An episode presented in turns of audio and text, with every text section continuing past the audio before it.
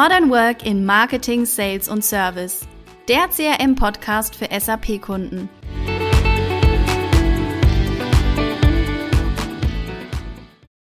Herzlich willkommen zu einer neuen Podcast-Folge. Heute geht es um das Thema Budgetplanung im Marketing sowie auch um das Thema Projektmanagement im Marketing. Beide Themen sind enorm wichtig, um Transparenz und Effizienz im Marketing zu bringen. Ich bin gespannt auf unsere heutige Folge und begrüße dazu herzlich Stefan Eller von der ITMX. Hi. Hi, Juliane, grüß dich. Ja, wir möchten heute über ein wichtiges Element im Marketingprozess sprechen, die Budgetplanung. Zudem würde ich auch aus eigenem Interesse verstärkt auf das Thema Projektmanagement im Marketing eintauchen. Wie passen die Themen in deine CRM-Welt, Stefan?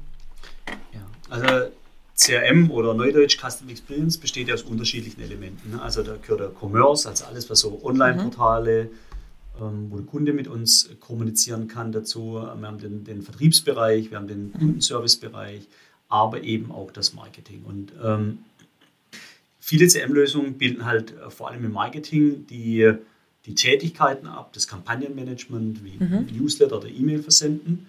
Äh, für mich beginnt aber das Thema ein bisschen früher. Am Ende eines jeden Geschäftsjahres muss man ja eine Budgetplanung machen für, für das kommende Geschäftsjahr. Und das ja. wäre so der erste Step, der, den wir da einsteigen.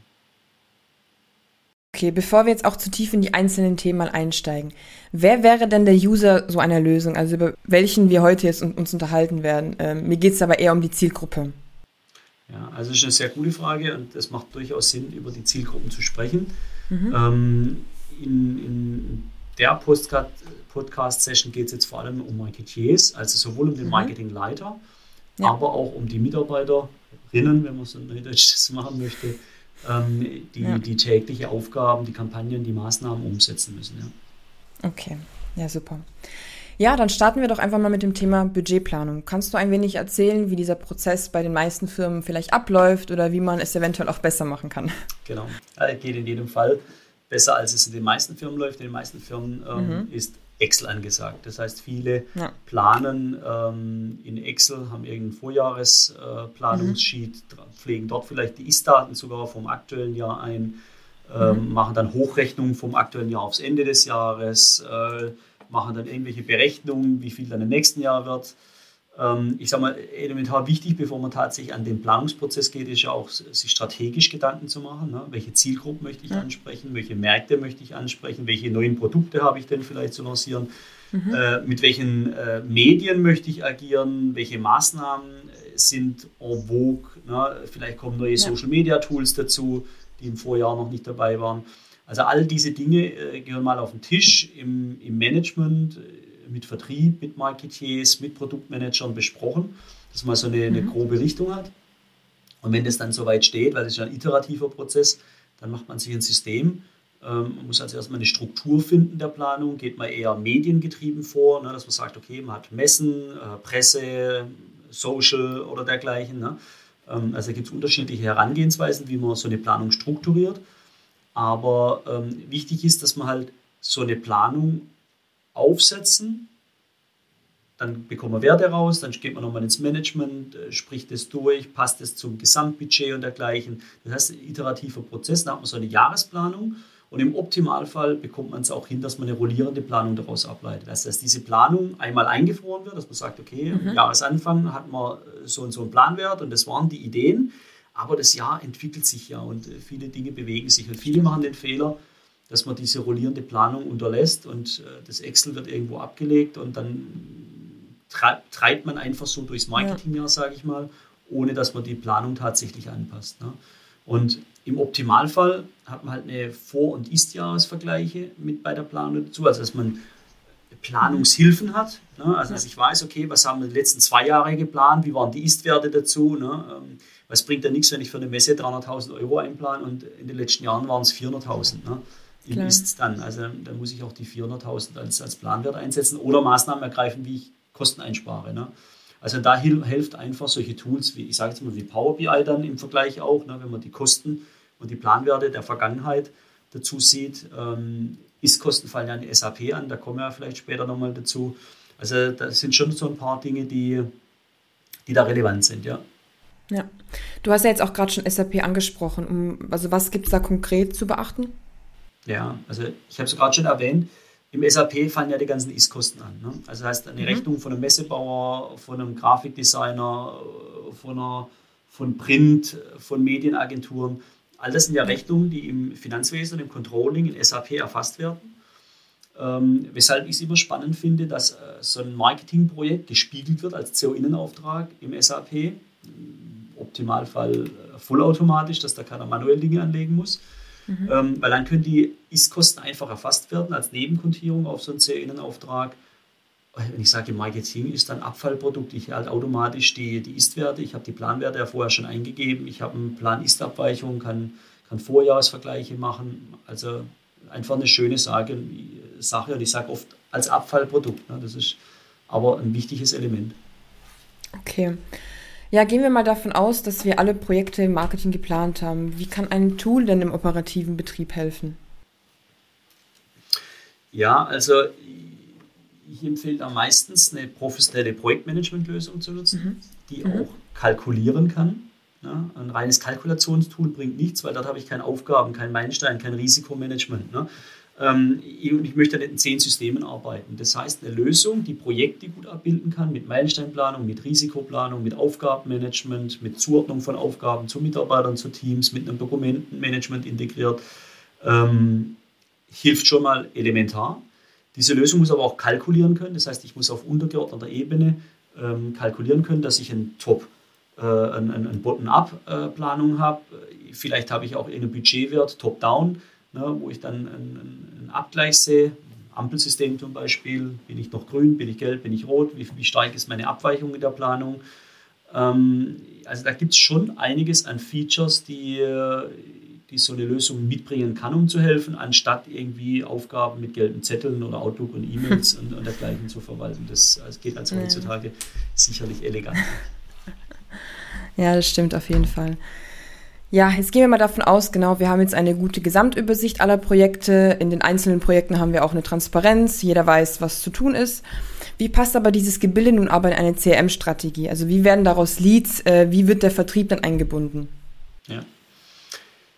Also elementar ist ja, äh, das ist ein Credo, was ich schon lang predige dass Marketing und Vertrieb Hand in Hand arbeiten müssen. Ne? Im Optimalfall auch ja. unter einer Führungskraft ähm, mit den gleichen Zielen, ne? mit dem gleichen Bonussystem am besten, ne? dass, das, dass das äh, Hand in Hand geht, dass es abgestimmt, abgestimmt miteinander passiert, dass man sich gegenseitig hilft. Ne? Ähm, das ist ja kein, kein äh, ja, Marketing darf nicht separat betrachtet werden, sage ich mal. Und ähm, ich finde, ähm, auch so eine Messe oder so eine Kampagne muss immer beidseitig ähm, zwischen Vertrieb und Marketing abgestimmt sein. Und wenn wir dann äh, diese Kampagne geplant haben, irgendwann kommt es an die Exe Exekution, also wir führen die Kampagne aus, das heißt, Teilnehmer müssen selektiert werden, äh, der Newsletter geht raus, die Messe wird veranstaltet. Ähm, irgendwo kommt ja ein Feedback über eine Homepage, über eine Landingpage, Gated Content, über einen Social Media Post, der dann wieder auf eine Landingpage führt. Ne? Wir, wir sammeln ja diese Brotkrumen ein, sage ich mal. Ne? Am besten in so einer Marketing-Automation-Lösung. Ich glaube, dazu gibt es einen separaten Podcast dann auch noch. Ähm, das heißt, wir sammeln diese Informationen. Im Optimalfall wird ein Score drauf belegt. Das heißt, ein Download von, äh, von einem White Paper ist vielleicht weniger wert wie ein Messebesuch als Beispiel oder eine ja. Teilnahme in einem Webinar. Das heißt, äh, die, die Profile und die Aktivitäten werden mit Scores belegt und ab einem gewissen Score übernehmen wir die Daten ins CRM. Wir haben da so eine Lead-Cockpit-Funktion, was ganz nett ist, sodass man dann diese Leads weiterqualifizieren kann, Adressvollständigkeitsprüfen, all das, was gemacht werden muss. Letzten Endes geht es ja darum, so ein Lead so weit zu klassifizieren und zu qualifizieren, dass eine Opportunity daraus wird, wir ein Angebot stellen können, im Optimalfall einen Auftrag erhalten, dann sind alle zufrieden, haben alle einen Job gemacht. Bin ich auf jeden Fall bei dir, klingt auf jeden Fall auch ja, durchgängig und durchdacht. Was ist denn der größte Nutzen aus seiner Sicht auch in diesem Prozess?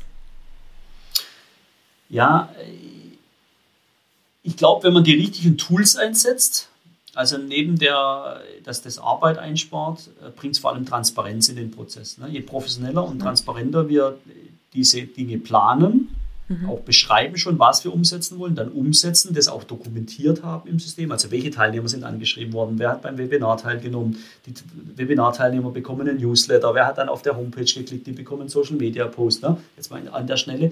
Je besser das alles dokumentiert ist, desto transparenter ist ja auch für den Vertriebskollegen, was da passiert ist. Er kann den Kunden besser ansprechen, er kann ihn professioneller äh, unterstützen. Ich glaube, dass es zu einem höheren Erfolg in der, Ver in der Verkaufswahrscheinlichkeit führen wird. Ähm, ja. ja, und letzten Endes geht es ja darum. Ja, prima. Vielen Dank, Stefan. Unsere ZuhörerInnen haben ja auch alle SAP im Einsatz. Ähm, du bist da ja auch vorhin schon mal kurz drauf eingegangen. Gibt es da noch irgendwie Besonderheiten? Ja, ich habe es ja schon gesagt, ähm, dass das wichtig ist, dass diese Plandaten im SAP sind aus Kontierungssicht. Ne? Ja. Ähm,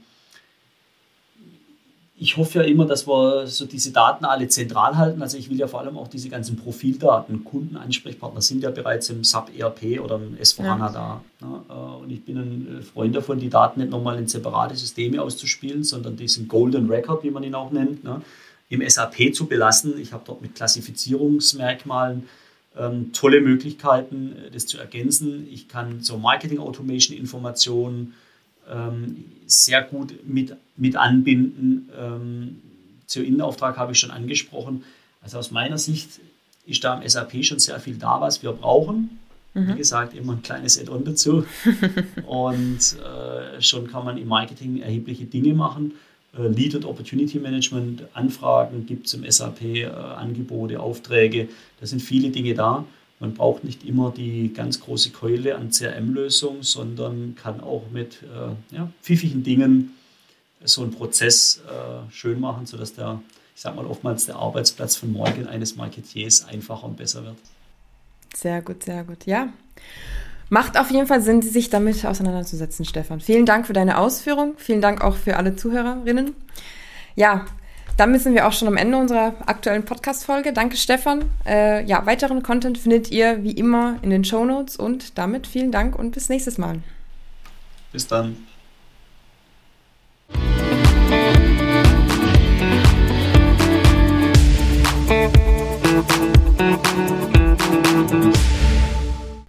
So, Stefan, ich habe noch eine Frage an dich. Was würdest du über dich sagen? Bist du eher ein Optimist oder ein Pessimist? Ganz klar Optimist. Ich war schon immer, schon als Kind Optimist, ähm, auch wenn das Leben das ein oder andere mit sich bringt, wo man ab und zu zweifeln kann. Aber ähm, ich stehe morgens auf und bin guter Dinge, dass die Welt gut bleibt und äh, noch besser wird. Sehr schön, sehr schön. Danke dir.